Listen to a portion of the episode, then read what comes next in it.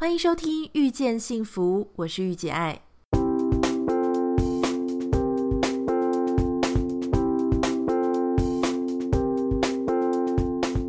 在《遇见幸福》节目里，你可以听到很多不一样的想法。有时突破自己的盲点，只需要一句中肯的建议。你准备好收听今天的《遇见幸福》了吗？欢迎收听《遇见幸福》，我是御姐爱。这个礼拜呢，要跟大家公布一个好消息，就是我们 A 加加 Club 的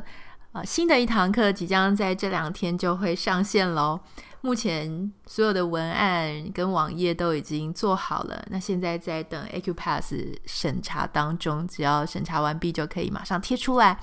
而且这一次男生终于等到了，因为前面两堂课一个是女主管嘛，然后一个是女生的容貌减龄，这两堂都是以前的那两场都是女生限定场，很多男生就会写信来问我说，为什么男生没有？那这一次呢，这一堂课叫做弹出业务力，啊就是教你怎么样当一个非常让人喜欢的业务。那我们主要是在讲 business to business 的，就是企业内业务。这一场呢，就非常适合不需不拘年龄，男生跟女生都可以来听。只要你有职场的经验，只要你想要在 level up，只要你想要很有企图心，想要成为 top sales，想要成为高阶主管，或者甚至想要创业把客户带走，你一定要来听这一次的课程。而且除了谈出业务力之外呢，我们还会有专业的老师来教你怎么样穿出业务力。就是穿着也要得宜，才会一开始站出来就有一种专业的气势感。好，所以这两天请大家一定要密切注意，在 A 加加 Club 的粉丝团、A 加加 Club 的还有 Line at 都会有。嗯、今天的主题想要跟大家聊一下，就是因为我即将要出第四本新书嘛，很多人就会问我说：“哎，有没有可能来介绍一下？”就说。我如果想要出书，我如果想要当一个作家的话，现在到底我有什么样子的机会呢？那当然，出书分很多种啊，有一种书就是像我们平常在出的这些，像比较实用型的散文啊，实用型的短文。那有的也是小说，有的甚至是我有几个朋友他们在出旅游书。每一个人他被发现的方式都不太一样。那我讲讲我们的例子哈。我的部分当然就是我在部落格上一直持续不断的写，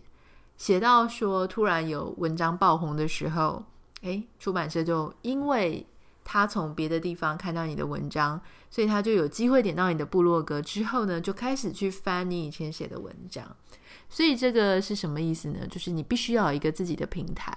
这个平台呢，能够让突然发现你的人。继续追溯你之前写的文章，因为很少会有人因为一篇文章写得好就敢用你。通常就是要不就是他发现你好几篇文章都写得很好，要不就是他发现你的人生历练非常有趣。例如说，假设你是一个在呃阿富汗可能住过一个月的人，或是你是一个曾经当过战地记者的人。或是你曾经嫁给 whatever 爱斯基摩人，或是怎么样的，就是非常的特别，非常的特殊，这样子就有可能会吸引到出版社的注意。那出书呢，其实有两种，就我自己的理解哦。当他们希望可以找你出书的时候呢，有可能是 focus 在书的本身，也就是书的标题；另外一个呢，就是想要把你塑造成一个超级作家。也就是做书或是做人，那如果是做人的书呢，比较少一点，通常是艺人书，艺人、明星艺人，他们才会把人放得很大，就是放在啊封面的地方。那你就可以想象，我那时候第一本书跟第二本书，其实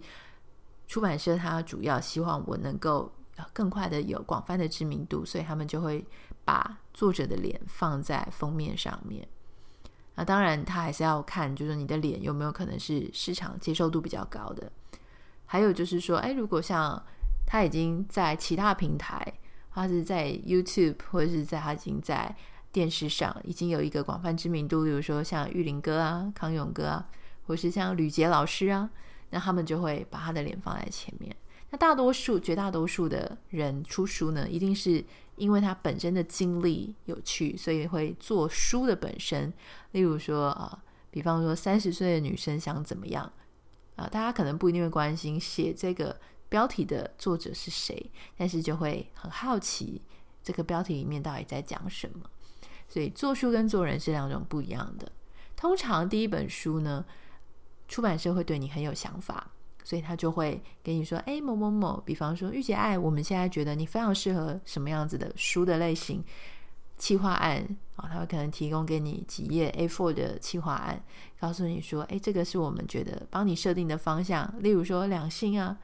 啊，写一些男生怎么样才追得到女生啊，我是打比方，哎，你觉得很有兴趣，你就可以继续写。”那等到第一本出出来之后，如果反应不错，你就会有第二本的机会。如果你第一本反应就非常差，那你可能就拜拜了；或是你第二本很差，就拜拜了。目前网红出书的状况就是很容易第一本好，第二本就不好，或是每一本每一本就逐渐衰退。但是那个衰退很难讲，说是网红本身，还是啊出版市场太差了。那像我自己的状况就是。现在就会有很多出版社，不同的出版社会提企划案给我，然后我就会去听，听听看有没有有兴趣的。如果没有有兴趣的，就算了；有兴趣的话，我可能就会完全再把它修改一下，因为他们设想的我跟我真正可以写的东西不一定一样。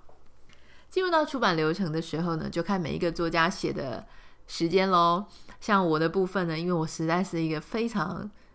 嗯，不到 deadline。不写作的人，所以我通常就会，虽然我大概是一年一年的出书，但是呢，一年里面我可能有八九个月都在都在玩耍。我我个人认为是在酝酿啦，但是他们都觉得我在做别的事情，可能在忙工作哈。最后三个月我坐下来拼命拼命的写。但是当然写书没有那么容易，现在要查很多的资料，所以那八九个月的时间，其实我有很多时间是在查资料，慢慢的找东西、找方向，啊，收集好也语言读好，变成自己的知识的时候呢，再把它写出来，这样就会很快。所以大概出版社会抓你写完交稿到他们。书出来为止哈，大概也还需要四个月的时间。这四个月要做什么呢？你可能可以想象，就是要有校对啊、呃。大的出版社他会发自己的人会校对，他也会发外稿做校对。小的出版社就是同一个编辑校对三次，那你就会知道为什么有时候小的出版社他很容易错误错字百出，原因就是因为同一个人他看三次，他已经没有感觉了，你知道吧？就是，就算我是作者，我自己看一次，我看第二次，其实我就会开始跳着看了，因为我觉得我好像知道，我好像有看，可是其实里面有很多小错字，就挑不出来。所以最好的方式就是三次都给不一样的人看，这样是最好的。